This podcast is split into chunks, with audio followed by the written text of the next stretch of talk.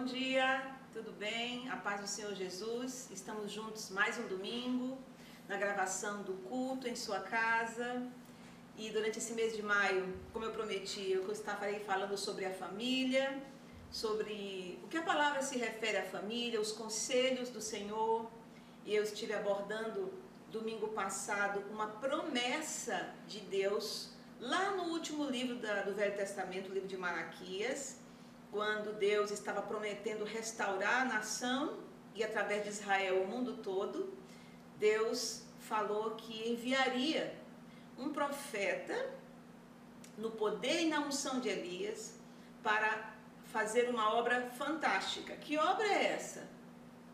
Que obra é essa de, de reforma que Deus faria através dessa movimentação? que nós tínhamos que esperar? Qual a expectativa gerada com essa palavra? Corações convertidos, pais aos filhos, filhos aos pais. Um ministério de reconciliação que foi trazido através da movimentação de João e cumprido no ministério de Jesus. Quero trazer a memória hoje nessa mensagem, porque eu vou avançar um pouco mais como eu prometi. Lucas capítulo 1, essa é a palavra que foi dada pelo anjo quando falou da chegada de João Batista para o seu pai Zacarias dentro do santuário. E ele irá diante do Senhor no espírito e no poder de Elias, para converter o coração dos pais aos filhos, converter os desobedientes à prudência dos justos e habilitar para o Senhor um povo preparado. Ele fala de um povo habilitado de um povo preparado, que teria sim condições de representar na terra o amor de Deus, que reconcilia o homem consigo mesmo e o homem com o seu próximo. E gostaria que você lembrasse o que eu falei na, no, no domingo passado sobre corações convertidos, sobre a intenção de Deus de restaurar relacionamentos. Veja bem, lá no livro de Gênesis, quando o homem e a mulher naquele paraíso, paraíso da presença de Deus, caíram, escolheram dar voz ao inimigo de Deus e, portanto, passaram a pertencer, estar debaixo da sua influência e não mais da influência do Senhor. Eles erraram, sofreram o dano, foram expulsos daquele lugar de proteção e convivência, mas você vai observar que o impacto foi, gera, foi trazido de uma maneira muito desgastante, uma tragédia, por causa do pecado, na vida dos filhos. Veja bem, Adão foi gerado do barro da terra, Eva da costela de Adão. Então, o primeiro filho, o primeiro bebê que veio à terra, quem foi? Caim. Aquela criança nasceu de uma maneira maravilhosa, união do homem e da mulher.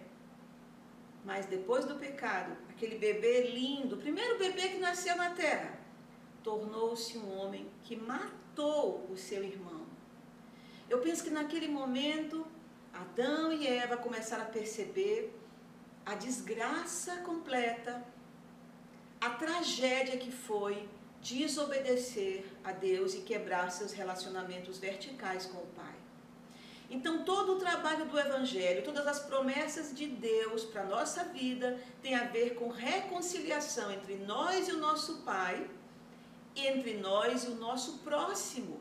Deus quer uma nação de pessoas reconciliadas e reconciliadoras. Por isso é muito importante eu olhar para a igreja não como um lugar onde o eu impera, onde eu vou ser abençoado, onde eu vou receber, onde eu preciso ser feliz, onde eu preciso realizar o meu ministério. Não é isso. É óbvio que Deus te atrai para aquele lugar, você passar a pertencer a uma família onde o alvo é o outro.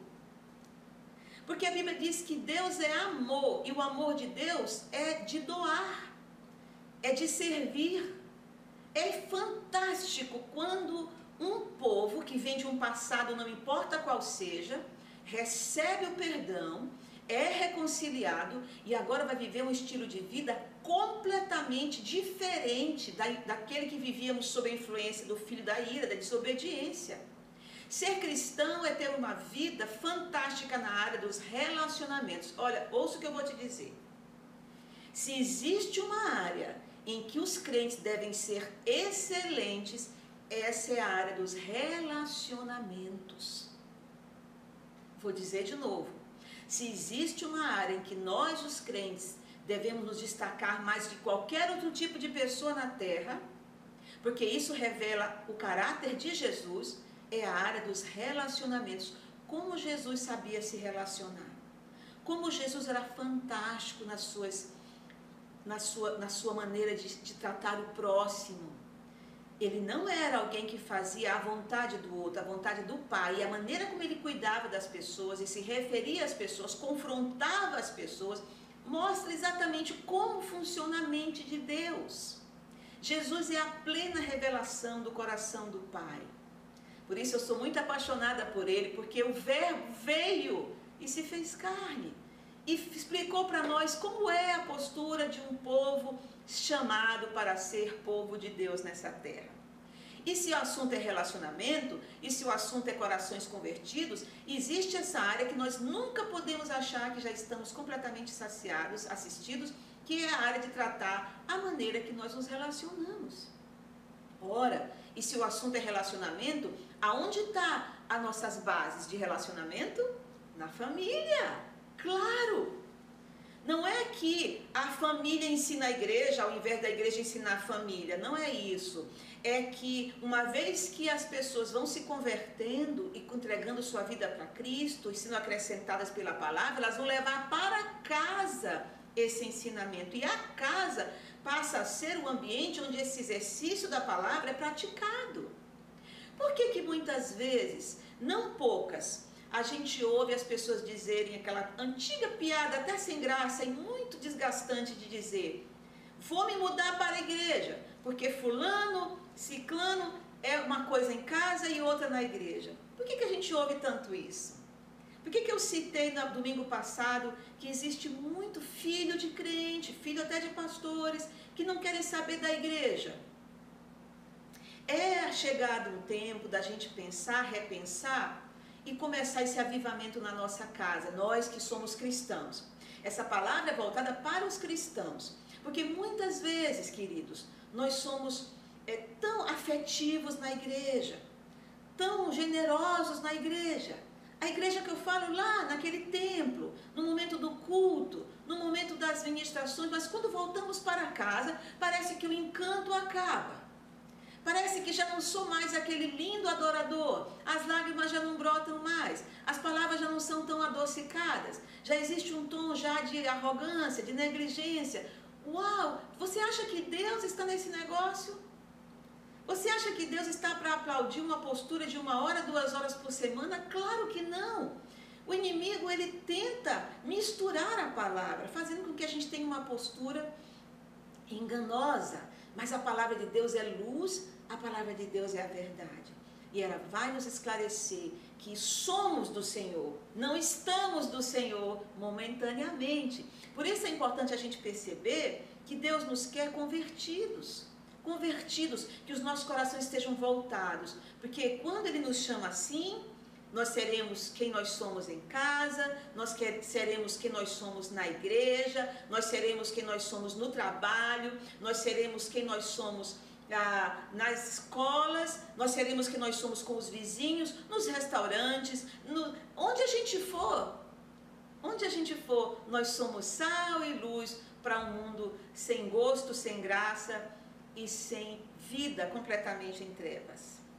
Como é que um filho reage, por exemplo, quando acabou de ver um pai pregando ou fazendo um estudo e ele para num posto de gasolina e ele trata arrogantemente o, o, o, aquela pessoa, o, a pessoa que o atende, o frentista? Como fica a cabeça daquela criança, daquele adolescente? Como é que uma criança observa a sua mãe profetizando na igreja e em casa falando mal da vizinha da direita, para a vizinha da esquerda, ou comentando coisas indevidas, ou falando palavras que não são mais convenientes. A cabeça da criança, do jovem, ela, ela tem uma, uma, uma, uma tendência a nos observar, porque estão no seu processo de aprendizagem. E elas se frustram, elas se decepcionam. Por isso é que nós precisamos ter esse cuidado com a nossa vida por causa do nosso Deus, mas também por causa dos nossos filhos que estão sendo gerados, não em alguns momentos na igreja, não numa escola bíblica dominical. Eles estão sendo gerados por nós que já somos cristãos. Sabe? A Bíblia no Novo Testamento é recheada de conselhos nas cartas de Paulo para posturas que estejam equilibradas no lar por causa dos filhos. Por causa dos filhos. Então, hoje, na ministração de hoje, eu quero conversar com a igreja sobre o livro de Efésios, que a gente lê tanto, não é? Aquele livro que fala das guerras que acontecem nas, nas regiões celestiais. É o livro que fala sobre unidade, é o livro que fala sobre graça, sobre ministérios, um livro fantástico. E Efésios era uma igreja muito importante naquela região. Uma igreja que se espalhou muito. Paulo tinha muito zelo por Efésios, não é? Então, eu quero chegar nesse capítulo e conversar com você sobre o livro de Efésios e a, e a palavra a partir do capítulo 5 para as famílias. Veja bem, Efésios, igreja, família de Efésios. Você não vai ver Paulo instruindo o método de culto. Ele vai dar conselhos para os crentes aplicarem a partir da família. É muito interessante a gente observar que ele não está orientando um culto, ele está orientando a postura dos crentes nas suas casas. E a partir daí, sendo assim, onde quer que eles desenvolvam relacionamentos. Tá bom? Então vamos para o texto desse dia, tá? Então diz assim a palavra de Deus no livro de Efésios, capítulo 5, do 17 ao 21. Pelo que não sejais insensatos, mas entendei qual seja a vontade do Senhor. E não vos embriagueis com vinho, em que há contenda, mas enchei-vos do Espírito, falando entre vós com salmos e hinos e cânticos espirituais, cantando e salmodiando ao Senhor no vosso coração, dando sempre graças por tudo a nosso Deus e Pai, em nome do nosso Senhor Jesus Cristo sujeitando-vos uns aos outros no temor de Deus. Aí ele vai continuar no capítulo 6, de 1 a 4. Filhos, obedeçam seus pais no Senhor, por isso é justo. Honra teu pai, tua mãe, esse é o primeiro mandamento com promessa, para que tudo te corra bem e tenhas longa vida sobre a terra. Pois pais, não irritem seus filhos, antes criem no, no, no segundo, criem-nos segundo a instrução e o conselho do Senhor. Então, queridos, a, nós temos aqui uma, a palavra que ele inicia, começando com a família, ele chama a atenção e fala assim: não sejam insensatos. Isto é, sejam prudentes para que vocês possam observar qual é a vontade do Senhor. E não vos embriagueis com vinho, onde há dissensão, e aqui nessa tradução fala contenda, mas enchei-vos do Espírito. Olha o que Paulo está dizendo. O assunto aqui não é se pode beber ou não pode. Tem a ver com sobre qual influência eu vou me comportar em minha casa e depois na igreja. Então ele diz: o vinho que pode nos encher e nos alterar não é adequado porque ele causa contenda. Paulo está focado nos relacionamentos com qualidade. Então ele está dizendo, o vinho, ele vai fazer com que você não tenha domínio próprio, ele vai roubar a tua consciência, tirar você do controle das coisas. Já o Espírito Santo, de vez em quando a gente vê essa comparação entre vinho e o Espírito, né, na Bíblia. Já o Espírito Santo, uma vez você cheio você vai estar capaz de viver relacionamentos saudáveis. Já tinha pensado nisso? Vinho não, diz para o teu irmão, mas cheio do Espírito, porque no vinho há contenda, mas o Espírito, vida e paz. Então vamos lá, para, já li o texto de Efésios, quando Paulo diz: Não vos embriagueis com vinho, mas enchei-vos do Espírito. Lembra quando eu fiz aquela pergunta, quando você pensa num culto, uma igreja avivada, o que vem à tua mente? Quando eu penso assim, seja cheio do Espírito, qual é a imagem que vem na sua mente? Ah, é uma pessoa que profetiza? que sapateia, ou que, ou que fala em línguas, ou que é cheio de alegria, ou tem dons fantásticos fluindo dela? Pode ser, mas aqui no livro de Efésios, quando Paulo manda a gente se encher do Espírito, ele está se referindo logo a seguir, ele vai começar a falar dos relacionamentos na família. Então eu preciso, você precisa estar cheio do Espírito Santo em sua casa, para ter a imagem de Cristo ali e ali ter uma vida saudável, testemunhando de Cristo em sua casa em primeiro lugar. Primeira coisa, enchei-vos do Espírito. Aí, aí ele diz como é que deve ser, vou já explicar isso e vou ler esse outro texto.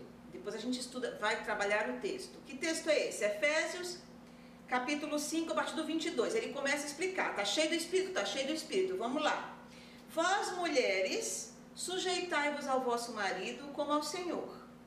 Porque o marido é o cabeça da mulher, como também Cristo é o cabeça da igreja, sendo ele próprio o salvador do corpo. De sorte que assim como a igreja está sujeita a Cristo, assim também as mulheres sejam tudo sujeitas ao seu marido. Pronto.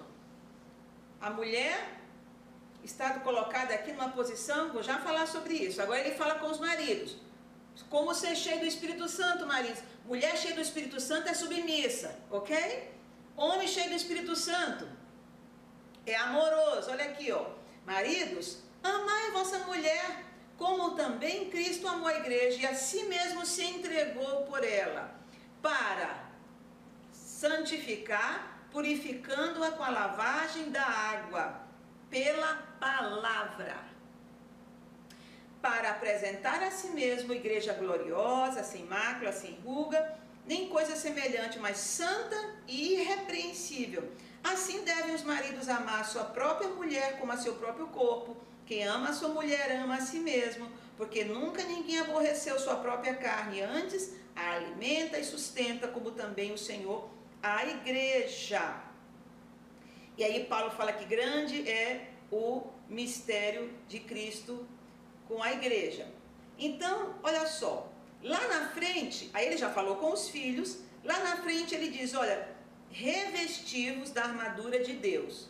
Então, eu quero voltar ao nosso slide da palavra para que a gente observe o que Deus está falando conosco no livro de Efésios com esses textos. Então vamos lá. No capítulo 5, é, ele vai falando com os maridos, não é? E com as esposas. Depois ele vai falar com os filhos. Então, pelo que não sejais insensatos, mas encheios do Espírito. E aí ele vai dando uma instrução seguinte.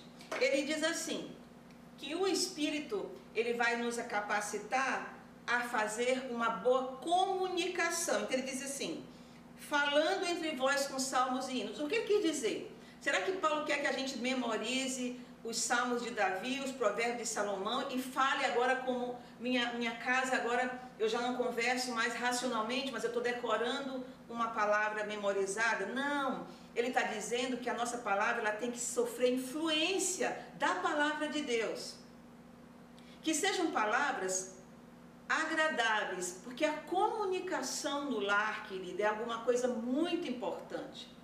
Nós somos seres que precisamos ter uma boa comunicatividade, precisamos expressar as coisas que nós sentimos, que nós vemos, comunicar uns aos outros, mas como comunicar? Na verdade, a gente fala que as mulheres falam muito, né? Se expressam com muitas palavras. Às vezes é assim, nós temos uma certa ansiedade, queremos nos, nos expressar, a gente gosta de abrir o coração, isso é bom. Mas o excesso, às vezes, é prejudicial.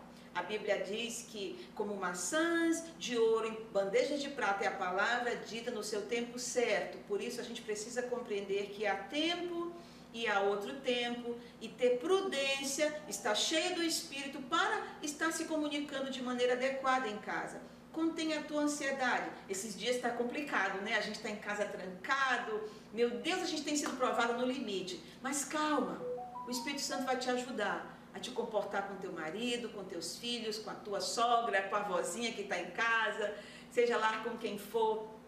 o Espírito Santo, ele é para nós esse conselheiro. Andar sob a influência dele é prudência, tá? Então é, ele está falando aqui a comunicação. Outra coisa importante, enquanto a mulher fala bastante, se comunica, deve ser prudente, sabendo quando se comunicar.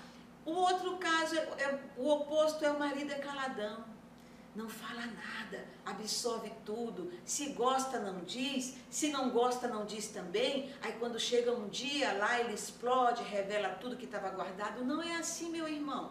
Seja cheio do Espírito Santo e abra o seu coração para a sua mulher. Os homens normalmente são mais prudentes, eles costumam sim é, é, falar menos e, e falar de uma maneira mais pensada. Às vezes a mulher é impulsiva e fala de maneira impensada, mas os homens, de maneira adequada devem se se comunicar, compartilhar com a esposa, é, abrir o coração, para que haja essa relação de amizade. Amigos conversam, amigos se comunicam. Deus não manda a gente orar o tempo inteiro. Se Deus já sabe o que está na nossa cabeça, por que, que Deus manda a gente orar? Vocês já pensaram nisso? Porque Deus quer relacionamento e relacionamento envolve conversa. Conversem olhando no olho do outro. Desliga o celular quando for conversar. Dá atenção um para o outro e conversem. É muito importante a comunicação. Ele está falando aqui. Outra coisa que Paulo fala é sobre o sentimento de gratidão que deve acontecer nos relacionamentos. Irmãos, quando o orgulho impera na vida de alguém, o sentimento de gratidão e a demonstração de gratidão vão embora. Ser grato é reconhecer a importância do outro, é a importância que os outros, os outros nos dão. Ser grato é um antídoto para a murmuração, sabia? Todo coração orgulhoso é murmurador, ele é insatisfeito. Tudo está muito errado, tudo está complicado. Ali já beira o perfeccionismo, que é um, um, um desviozinho ali precisamos compreender, trazer essa atmosfera de gratidão para os nossos relacionamentos, para a nossa casa, sempre perceber que nós não somos merecedores de nada. Deus é que é bom. E entender isso na vida do outro, reconhecer o esforço que o outro faz para me servir, para ser agradável. É muito chato a gente se esforçar para agradar, para fazer, e nunca se ouve muito obrigada, nunca se ouve que bom que você fez isso, obrigada por cozinhar, obrigada por pagar, por ir no, no comércio com fazer essa compra para mim, querido, obrigada por limpar a casa. Essa palavra mágica que a gente tanto quer que nossos filhos aprendam, eles vão aprender conosco. É com o pai e com a mãe. Escola de filho é a nossa vida, queridos, não é escola dominical, não. É assim que Deus quer Terceiro passo que Paulo fala antes de mudar para o outro versículo é que ele diz o seguinte: considerando um ao um maior do que o outro, havendo sujeição em amor. Olha que fantástico. Gente, se você for ler o capítulo 5 do livro de Mateus, as bem-aventuranças, você vai perceber que Jesus, quando traz as regras do reino de Deus, a coisa mais linda que ele faz ali é tirar o homem do seu ego, é tirar o homem do do, do, de olhar para o seu umbigo e olhar adiante. É um olhar libertador quando você tira o olho de si mesmo, de se realizar, de se fazer bem, de ser o centro das coisas. Jesus ele tira aquilo. Se você for ler o, o, o, as bem-aventuranças, você vai ver o capítulo 5, 6 e 7 de Mateus, é completamente libertador. E fala de que nós precisamos honrar o outro, honrar a Deus, e Deus, nessa dinâmica perfeita, vai nos libertando. Então aqui ele fala que nós devemos nos sujeitar um ao outro. Pensa bem o que eu estou falando. Eu estou falando de uma carta de um judeu a um povo que está se convertendo. Querido, um judeu de reconhecer que ele pode estar sujeito a uma mulher, esse cara era convertido. esse cara era convertido, porque um judeu, ele se considerava dono da esposa, mas a esposa não era dona dele, a mulher era como uma propriedade, era como um gado adquirido, uma propriedade preciosa.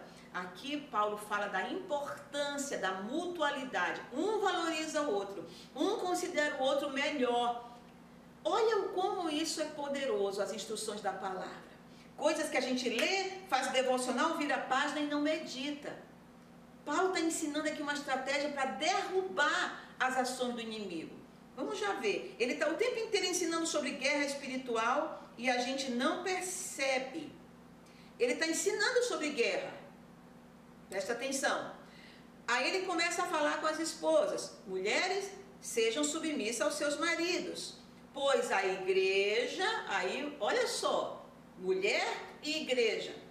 Toda vez que a Bíblia fala da mulher, ela fala ou de Israel, a esposa de Deus, ou igreja noiva de Cristo. Sempre o papel da mulher foi trazido como uma significância de uma parceria com os céus. Olha que lá no Éden, a Bíblia diz que Adão estava só e isso não era bom. E não se ouve um discurso de solidão de Adão. Não se ouve ele reclamando, ah, estou depressivo porque eu quero alguma coisa que eu não sei nem o que é. Não, porque ele não conhecia a mulher. Foi Deus que olhou e falou assim: não, Adão precisa de uma auxiliadora. Ele não está precisando de um problema, ele precisa de uma auxiliadora. Porque eu dei uma tarefa para ele muito especial. E eu vou dar alguém que o auxilie. Auxilie não só de fazer, administrar, mas de povoar a terra. Adão sozinho ou com outro cara lá dentro não ia poder fazer nada. Então ele dá alguém que completasse, o completasse na sua tarefa, o auxiliasse, o suportasse, para que houvesse gerações vindouras e para que a terra fosse cheia da glória do Senhor. E aí ele dá uma esposa para ele. E aí o que que Eva chega e vai o quê? Cheguei, agora é comigo. Pode ficar quietinha, Adão, que eu que vou administrar, que vou fazer. Foi isso que ela fez? Não. Ela era auxiliadora do que Adão já estava fazendo. Deus falou: Eu vou te dar uma idônea, uma mulher idônea, habilitada, capaz. Ela vai junto contigo fazer com que vocês alcancem os alvos que eu determinei nessa terra. Então a mulher ela é chamada não para ser menor, mas para ser auxiliadora de uma missão na casa com o seu marido. Eu quero que você atente bem para a palavra de Deus, porque aqui há uma revelação incrível para as mulheres que fazem ministério sejam submissas aos seus maridos. A mulher é submissa ao seu marido, não ao pastor, no que diz respeito a ela não ter autoridade na igreja. O marido é cobertura dela, ele é cabeça, os maridos são cabeça das mulheres na sua casa. O pastor não é cabeça das mulheres na igreja, ele é pastor da sua esposa. Porque a igreja do Senhor só tem um cabeça que é Cristo. Pastor Homem, nem pastor mulher é cabeça da igreja, tá bom? Homem é cabeça do seu lar. Entendido isso? Porque na igreja não tem dois cabeças. Cristo é o cabeça e nós todos somos corpo organizado dentro de um ministério pastoral, é, é, e evangelista, mestre, o cabeça é Cristo. Nunca esqueça disso. Então, ele está dizendo aqui: mulheres, sejam submissas aos seus maridos, pois a igreja seja a esposa de Cristo e deve ser submissa a ela. Então a vossa submissão é um testemunho do mistério entre Cristo e sua noiva. Submissão não é subjugação. É a ser quem dá suporte à missão de alguém. Infelizmente, o tempero do mundo, a influência do mundo, faz mais a cabeça das irmãs do que a própria palavra. Então, quando a gente fala de submissão, as irmãs saem para fora, a irmãzinha de Jesus. A submissão de Deus não é humilhante. Você vê que Deus não está dando ordem para o marido te subjugar. Ele está falando com você. Ser submissa ao teu marido, porque ele já vai falar com o marido. Seja colaboradora dele, dê suporte. Não crie seu próprio universo. Não crie seu próprio ministério em casa. Ele tem um ministério que é edificar a família, e você vai auxiliá-lo numa parceria tão bendita, tão maravilhosa, que vocês serão felizes nessa parceria. Não há independência, há cumplicidade, é isso que a Bíblia fala. Ser submissa é tão importante quanto quem está na missão. É para que a missão seja feita. O problema é eu achar que a missão sou eu. E meu marido acha que a missão é ele. A missão é construir, edificar um lar e os dois estão envolvidos nisso. A Bíblia jamais aconselharia alguma coisa que fosse contrária a todo o princípio do amor de Deus, que é o amor libertador. Você entendeu? Então, ser submissa é algo muito importante. Deus ah, quer que a esposa seja alguém que colabore com o ministério de edificação do lar. Aí ele fala com o marido. Olha a ordem para o marido, que coisa linda, porque o marido representa Cristo, o cabeça, certo? Então ele diz assim: marido, submete a tua esposa. É isso que ele fala? Deus nunca dá ordem a respeito. Olha só, observe isso na Bíblia. Deus nunca trata sobre liderança a partir do líder, ele trabalha a partir do liderado. Sujeitai-vos às autoridades. Entendeu? Para o marido, ele fala: ama a tua mulher. Essa é a ordem para ele. Ele não manda ele sujeitar ela. Ele manda ela ser submissa. Entendeu? Ele vai falando a partir do outro papel. Então, o que, que ele diz para o homem? Ama a esposa, porque o teu amor para com ela, é, ele é inspirado no amor de Cristo com a igreja. Então, homens, como é o teu, teu ministério deve ser bem sucedido? Olhando para o amor de Cristo como ele amou a igreja.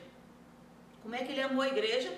Saiu da sua glória, habitou entre nós, foi servo submisso a Deus em primeiro lugar. Homens submissos a Deus são homens fortes. Olha a postura de Jesus. O inimigo tentou de todas as formas, ele não se dobrava porque era submisso ao Pai. Não é a força do teu braço, meu irmão. Não é a altura da tua voz, meu irmão. Nem a força do teu bolso que vai trazer alegria e equilíbrio para a tua casa. É o quanto você anda submisso a Deus. Se você é servo de Deus e não está submisso a Deus, se Cristo não é tua inspiração, tua força em trazer virtude para o teu lar vai te desgastar, vai ser tão cansativo. Você precisa se submeter a Cristo e nele você vai conseguir imitá-lo amando a sua esposa, que já está sabendo quanto é maravilhoso ser amada, ser servida, ser ajustada, ser ataviada, porque ele vai dizer como é esse amor, ele não vai deixar sem você sem instrução. Cristo quer entrar na sua casa através do varão e para que ele imite a atitude de Cristo, amando a sua esposa, tá? Deus não manda o marido sujeitar ninguém, ele manda amar, porque essa, esse, é, Deus nunca se refere à ordem de submissão a partir do cabeça, mas a partir do liderado, estou repetindo, porque liderança não é algo imposto, forçado, porque se fosse, já não era mais no Senhor, como a Bíblia diz mas seria então já da sua própria carne e não haveria, não testemunharia do testemunho de Cristo para a família. Então, a mulher se sujeita àquele que a ama. O marido a ama e a Bíblia diz que como é que ele ama? Ele ama limpando ela pela palavra de Deus. Ah, é declarando a palavra todo o tempo? Não. É claro que a linguagem dele, como eu falei no começo, é uma linguagem adequada, prudente. Ele é um homem que não está cheio do vinho, ele está cheio do espírito, não é? Ele é um crente dentro e fora de casa, na igreja e fora da igreja. Ele é crente, ele vai santificando a mulher pela palavra. Você entendeu? Ele vai santificando, ele vai trabalhando na sua esposa através da palavra, não é com força nem com violência, não.